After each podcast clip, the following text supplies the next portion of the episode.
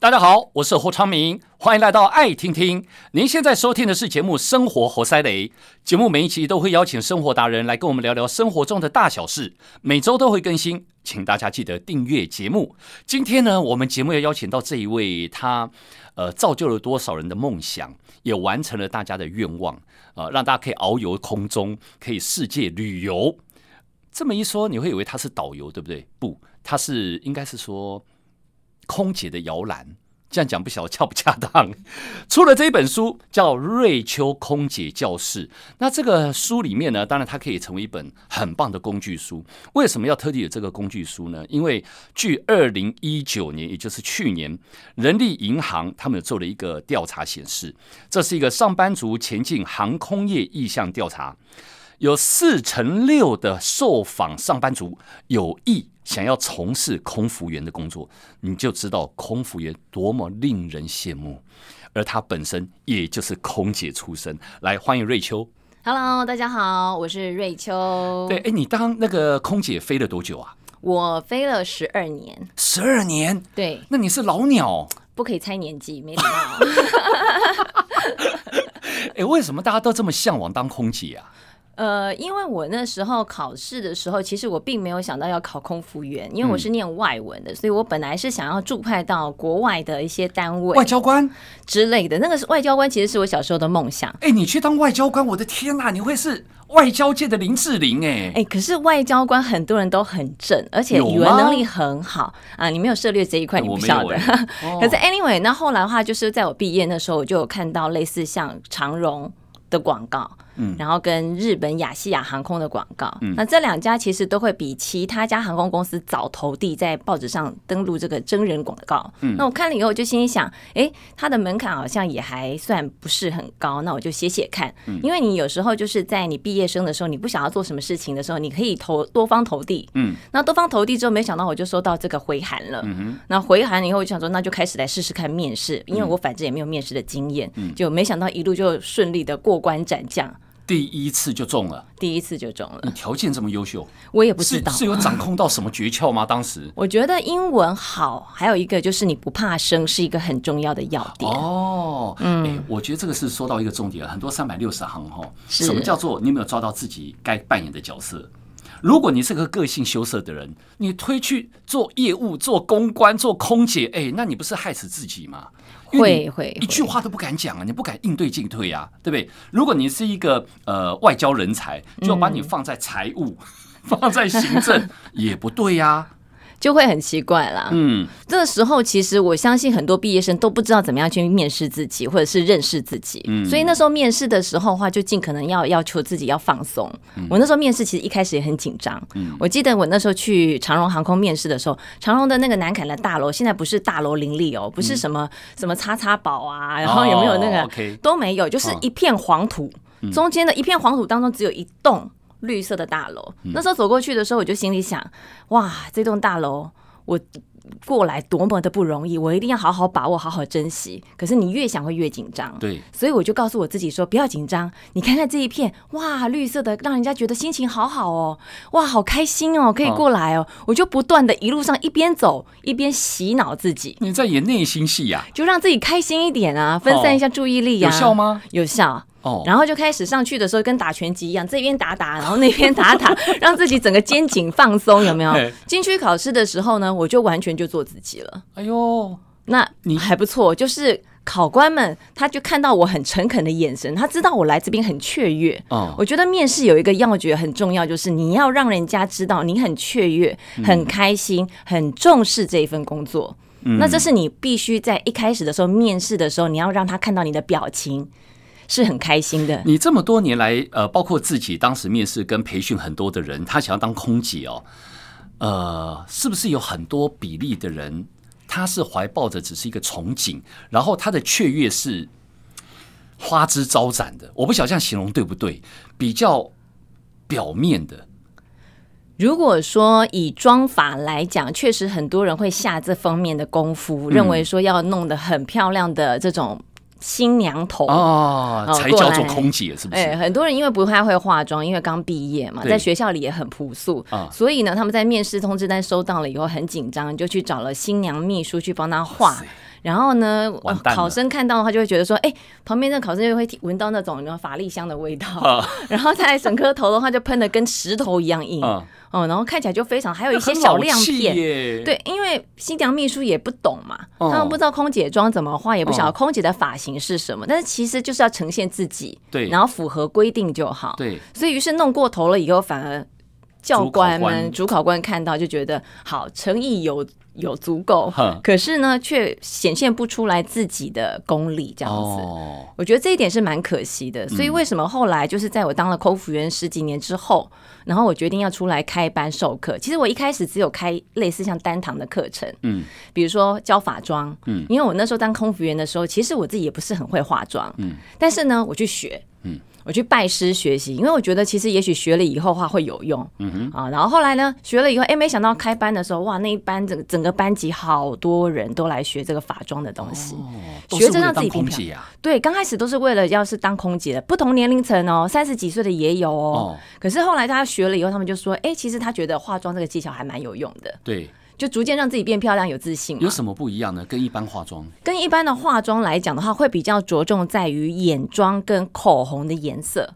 还有就是太凸显吗？要凸显，要凸显，因为机舱里面很暗，所以那个眼影就是涂金色的，金色系的可能还要更金。你知道有一家，我开玩笑的你，你 我认真的，因为像比如说在新加坡航空，因为他们穿的是卡巴亚制服，是比较深色暗色的，嗯，然后所以说你看到他空服员，你有没有发现他们空服员装都超重？嗯，眼影一定要画到眼褶这上面，对，然后口红一定要深红色，对，某家某家，而且他们的指甲的颜色跟头发的颜色有规定，有规定。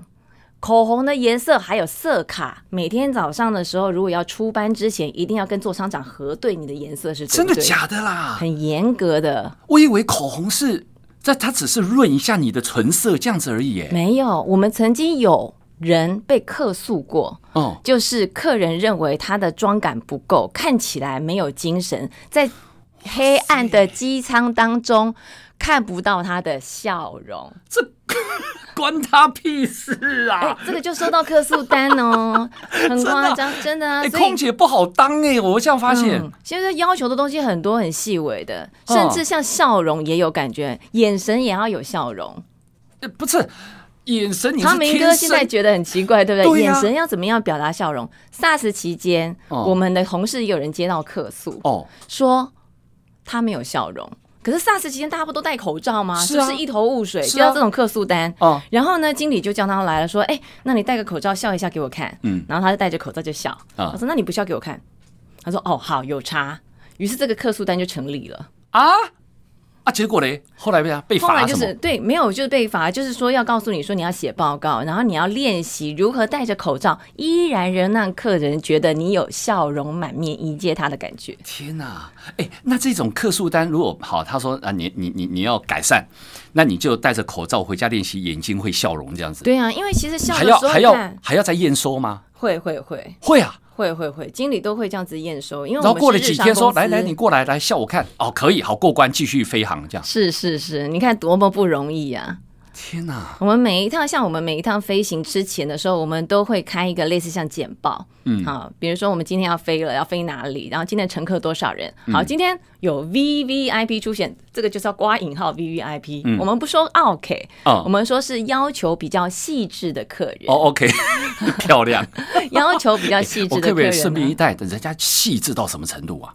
细致到任何东西都必须要尽量满足满足他。譬如，比如说，我曾经有遇过一趟飞机当中，明明那个客人是坐经济舱的，对，但是公司说好，我们今天特别为他上了商务舱的美酒。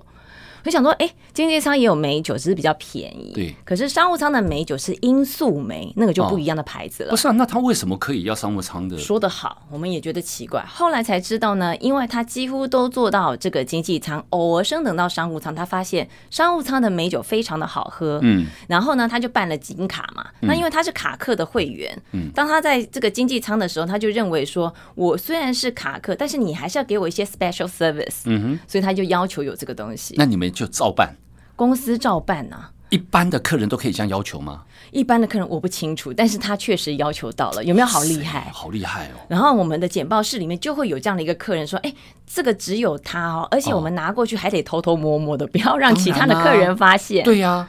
对呀、啊，那没办法啊，那就是卡克，我们还要得尊称他，比如说昌明先生，这是您的音素美，非常高兴您搭乘我们本班机，嗯、我是这里的服务人员谁谁谁这样子，哦、要讲的这么完整，要讲的这么完整，并且毕恭毕敬的给他，然后他就会觉得很开心，哦、我受到重视，你记得我的名字，嗯哼，那当然这个名字通常是我们先回厨房里面看一下，确认完没有错以后再走过去，不然哎，全机几百人是怎么记、啊？有遇过那种商商务舱的乘客，因为已经坐满了，嗯、然后他是那个 downgrade，就是降级到经济舱，嗯、那公司会退他一些钱。嗯、可是呢，因为他还是卡客，所以我们就一个一个一个要去问候。哦，飞机已经在滑行，我还在那边问候。啊，问候完了以后的话，才能继续起飞，再继续做完我的事情。哇塞，你看服务要到这种细致哦，要让客人觉得他们会备受尊崇。哎，那这些细节，这些呃。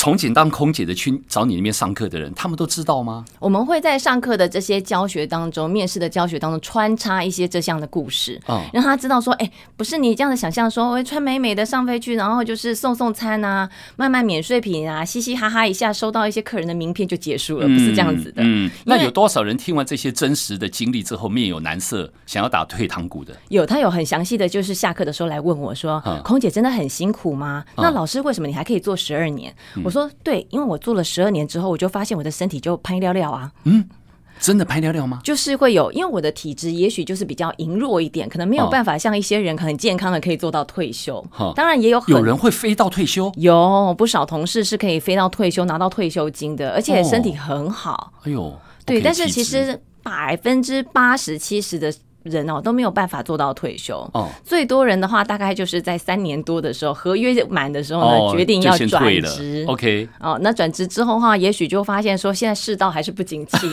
所以还是想要再回来。哎，那你再回来就不容易啦，嗯、对不对？因为其实对公司来讲的话，他觉得这个忠诚度有差，所以不是每一间公司都能够接受就是回头的人这样子。嗯、所以如果呃大家从简当空姐，她其实优点就是说，第一个美美的，好、大家想象当中嘛，哈、哦，对，然后有很多。呃，可能富豪啦，呃，帅哥啦，热烈追求的对象嘛，哈，嗯，嗯，薪水也很高。你在书里面也把薪水每一家航空哇，啪啪啪啪啪写的很清楚，哎，很辛苦哦。这一本书的话，啊、市面上的书没有人可以像我这样子写这么多的这个详细的，包括底薪，对呀、啊，我连底薪每一家的加级津贴的。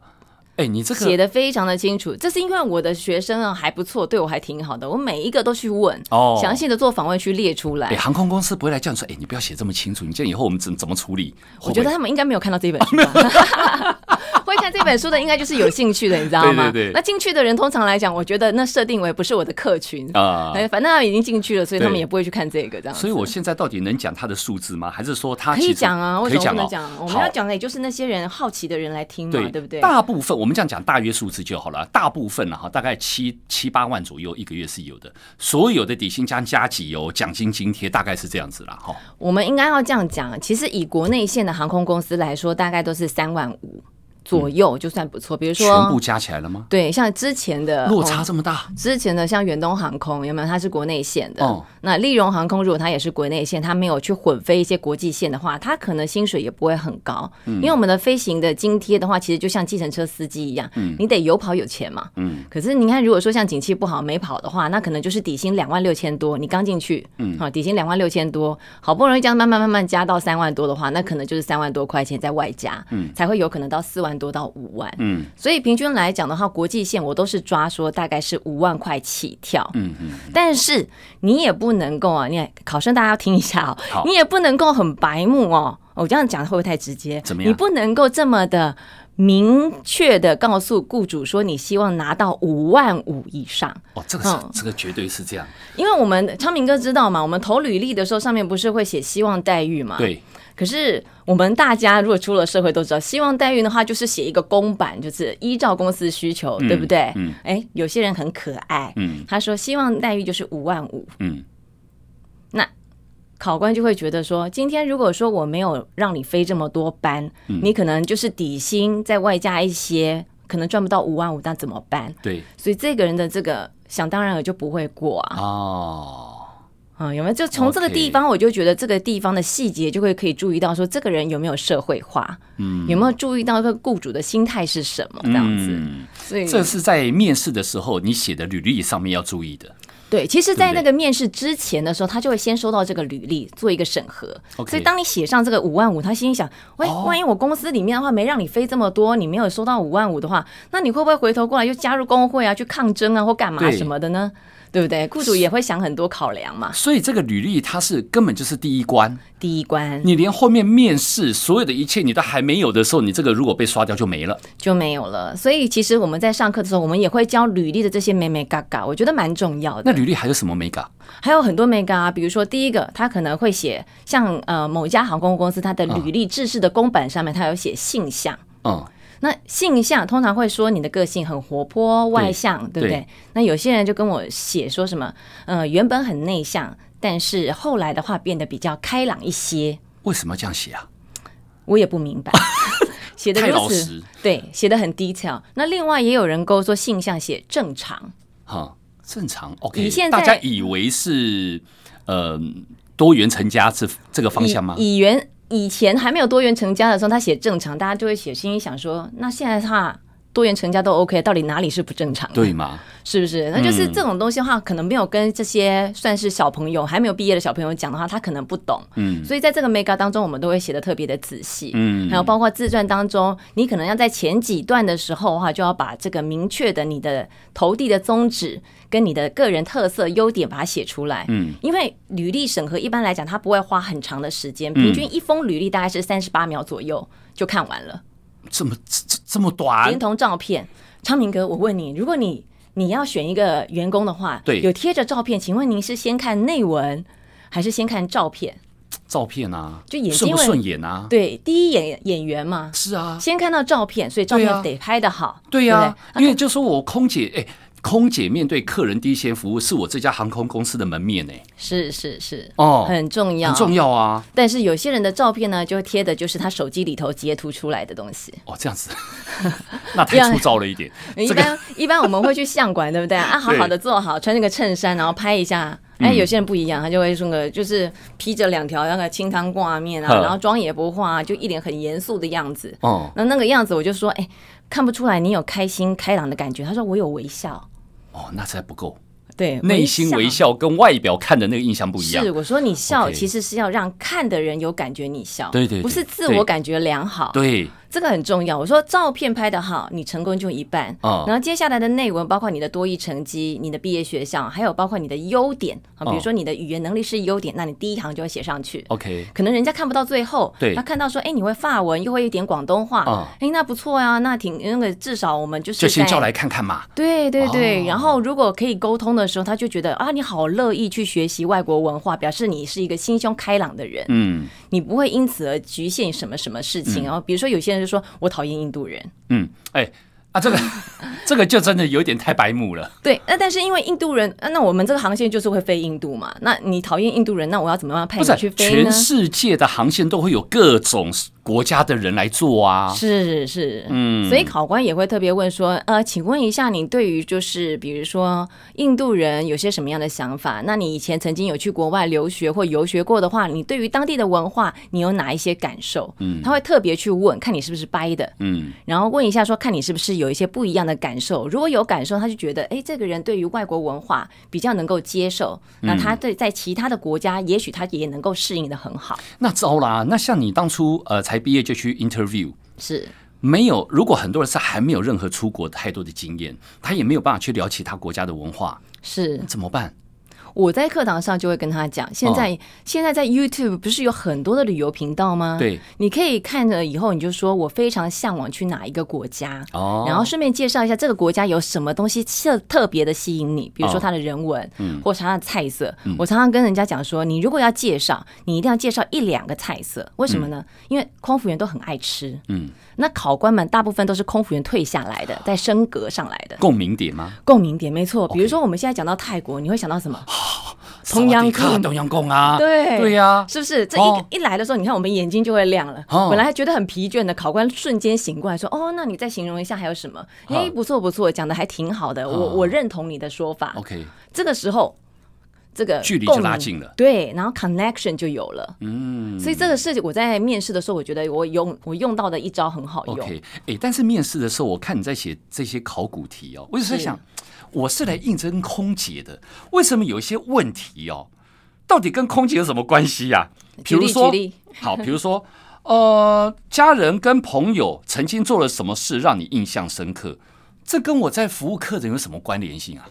就是有一些这种，好像都是我私人的生活领域。你们家是三代同堂吗？请问你最喜欢的影星、明星或是偶像是谁？为什么？就说我不懂哎。这种考古题其实都是在考试的时候曾经有出现过的，然后我们请学生回馈过来。哦，然后当时的话，其实比如说像三代同堂这一题，好了，我来解释一下。如果会三代同堂，通常来讲就是一定要尊敬长辈，对不对？比如爷爷奶奶起来，嗯，然后呢，可能昌明哥就会说，哎，要记得跟爷爷奶奶问候一下问早。然后爷爷奶奶需要去帮忙去洗手间或者去哪里，你就会说，哎，来去帮一下爷爷奶奶他们去哪里，扶一下，搀扶一下，是不是比较有同理心？当然，对。那如果说是像三代同堂啊，通常来讲，他会比较有同理心，也会比较容易有帮助弱小的概念。他从你的私生活的范畴里面去抓你到底对人跟人的互动上面的态度是什么？没错，是这个意思。对，很重要。跟兄弟姐妹的相处也是一样，最亲近的人，如果你一天到晚打打闹闹的，嗯，或者是说，哎，你都不会去体恤他，感情如果不好，那表示家庭上面不和谐，那肯定也会影响到你工作的情绪啊，嗯。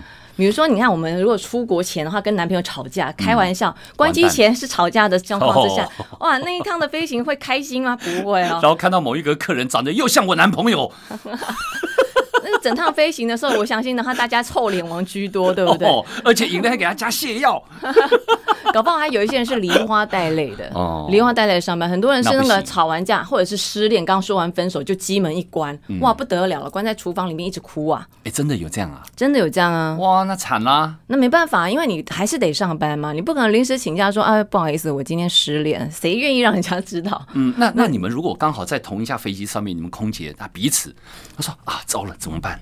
昌明他失恋，在旁边哭成这样，那你其我我们怎么我们？cover 他吗？对，cover 他，先 cover 他一下，然后让他给他一点时间冷静。那通常考进来的人也不至于说哭整趟，就是会稍微冷静一下之后，那可能就是会素面的去服务客人。那我们就会互相 cover 一下，让他就是情绪上面有一些宣泄的或者缓冲的一个出口，这样子。结果又被申诉了，怎么戴着口罩，眼睛没有笑容呢？是啊，哎，现在真的好难做啊，真的真的。好，所以呃，刚我们已经从从履历到面试，你要应对进退的态度是服装跟发型装。你刚刚有讲的，当自己就好。所谓的当自己的定义，它其实很很有点模糊。比如说，有的人他就喜欢 heavy metal，他就喜欢 tattoo，你知道吗？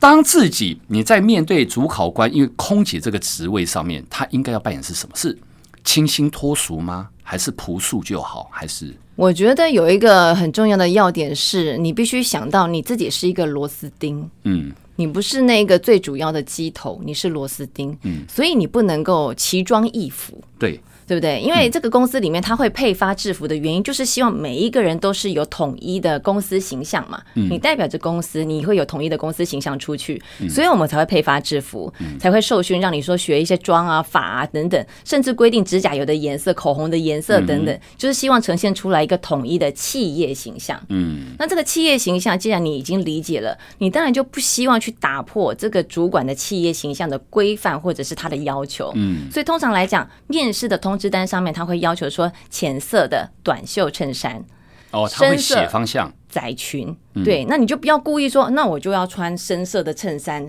浅色的窄裙，我要跟人家不一样，考官才会看得到我。哇，哦，那那个时候对就很不好，嗯，对，那甚至像这种，比如说你说 tattoo，那其实都会有规定说不能够露出制服以外的地方会看得到的。嗯，那如果你有同学们，请你一定要想办法先去医院把它镭射掉。镭射的有疤啊。有吧，可是呢，可能要至少六七次以上才会把它消除。嗯，因为每一家公司几乎规定，已经算是宽松的这个公司的话，它就是要求你在制服里面哦，OK，不能够被看到的范围。嗯，甚至有一些比较严格的，他会说你四肢不能有。嗯，即便是被 cover 掉的，看不见的地方，你四肢还是不能有，因为有可能你要推这个行李盒或什么，它会露出来啊。对对对。哎，我们有几位考生就是这样子，他刺在手背上，哦，但是不合格。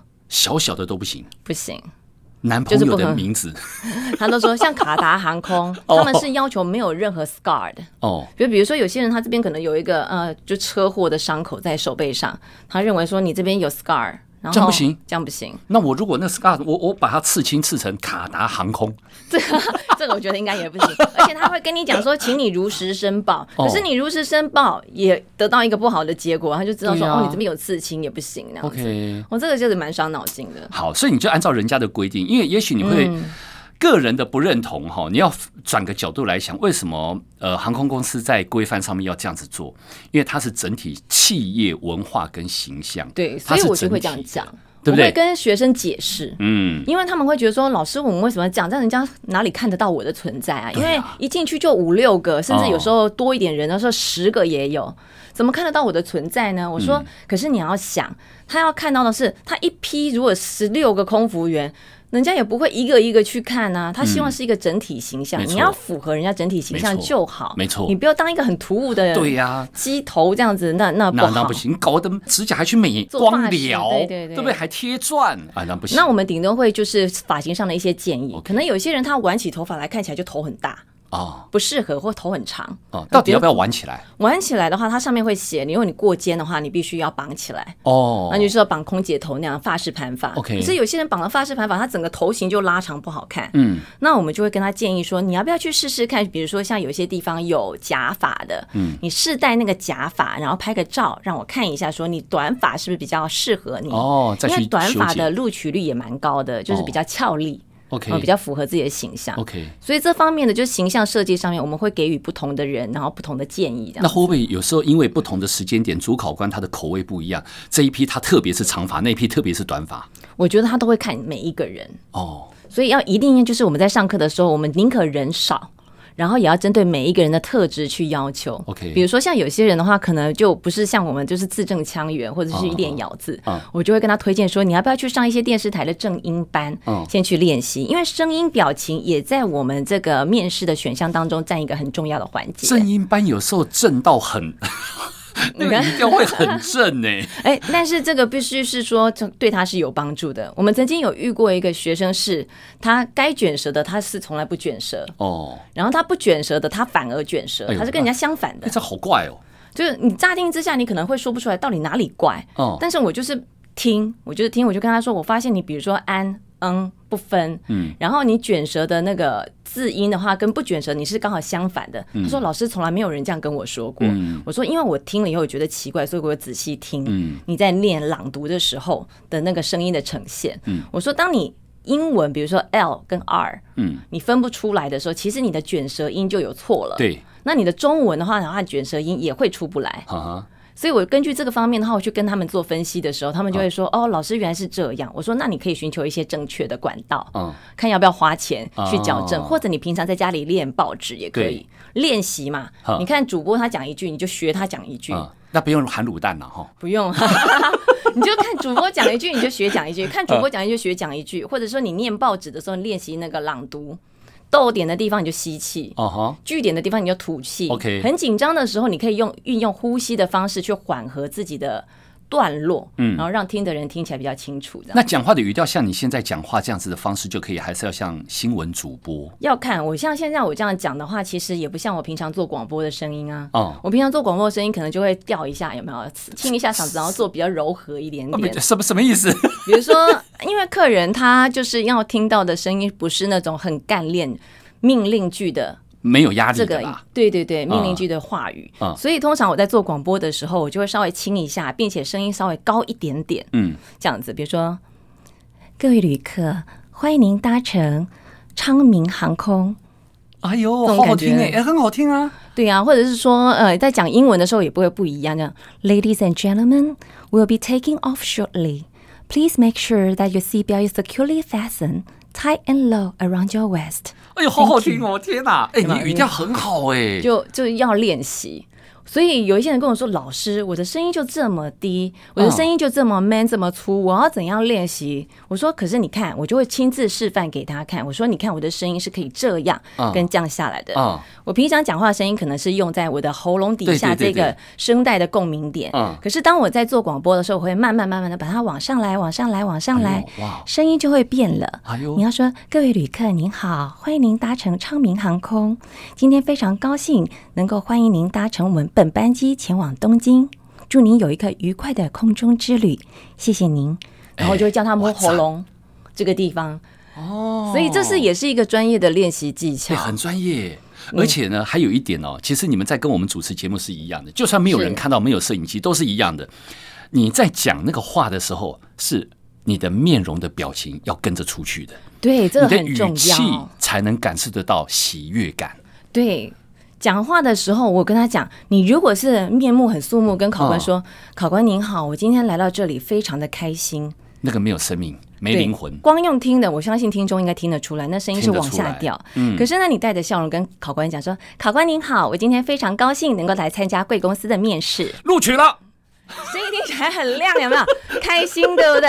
因为是诚意的，所以我就是说，你要练习讲话的时候，你必须嘴角上扬，看着镜子去练习，你那个声音是开心的。嗯因为面试就是这样子啊，是一种媒合。对，你不能够让人家看到你，然后觉得啊，你讲的跟你本人看起来不像啊。对呀、啊，那个气氛也不像啊。因为日文会说一个复要呈现的也不一样，这个对，这个很重要。但是因为有些人他就这样紧张的时候，他真的呈现不出来。嗯，所以他来上课的时候，我就说你的准备期可能要稍微抓多一点，因为你的肢体语言包括表情，这个是比较需要长时间练习的。嗯，那就看你练习的次数的多寡跟时间的长短嘛。当然，那你练习的好，哎，我每一次看到你有进步，我就会称赞。哦，你练习。不好我就鞭打啊，不是，对不起，哦、也也踹他两脚，继续 push 这样。我就跟他说有一些其他的方法跟技巧，因为每一个人可能适用的方法会不太一样。对，这样我们会说，哎，练习练习那个笑容的时候会咬一根竹签。哈？咬竹签，有人说要练习就是露什么露齿，像要露八颗牙齿，对不对？可是有的人八颗就不好看啊。对呀，所以我就会说，那你就练习笑容，还是咬竹签，然后利用你的嘴角不要去碰到竹签哦，因为你嘴角卡在竹签那个地方，等于这个肌肉的拉扯力跟记忆点不同哦。所以你训练你自己一直微笑哈，一直微笑，然后撑着，然后一边讲话可以。你开始先练习个十分钟，你会觉得嘴巴这边酸。对，我说酸是正常的。对，当然你要熬过去，而且都还。会发抖呢，对你，你如果这个时候不熬过去的话，你就是放弃的话，你永远都在酸这一段。没错，所以你要熬过去，让它变成一个习惯。没错，不然鼎泰丰怎么活过来的？您知道那个鼎泰丰很厉害吧？他们选人的话，就是一定就是从门口进来的那个 welcome 啊，就是开始练习这个笑容的声音，声音要有笑容啊，脸部表情要有笑容啊，站在那边发呆也要有笑容。哇塞！所以他才可以拿这么高的薪水啊，嗯、对不对？所以他们才可以就是非常的厉害嘛。嗯、所以他们这个段的训练，我觉得是很值得参考的。这样子是哇，哎，听你这样子形容下来，哎，是是很好听，你知道吗？原来它里面有很多后面要努力才能造就了一位优秀，你认为要值得暗赞的空姐。就算你你觉得他的表现不佳，你觉得他的表情不好，可他也许正在某个 moment 当中，但是他背后你不能抹煞了他的努力。这一过程很重要，是呃，航空公司它在应征的项目，除了空姐，其实还有很多，什么地勤啊、男男女女啦，哦之类的。哇，今天我们这一聊时间完全不够，你看太好听了，再一集啊，我们待会再来聊一聊不一样的空姐的面相，好啊，好不好？好啊，很开心。好，来欢迎大家分享节目，更欢迎订阅我们的节目，有新的节目上线就会收到通知。我们下次见。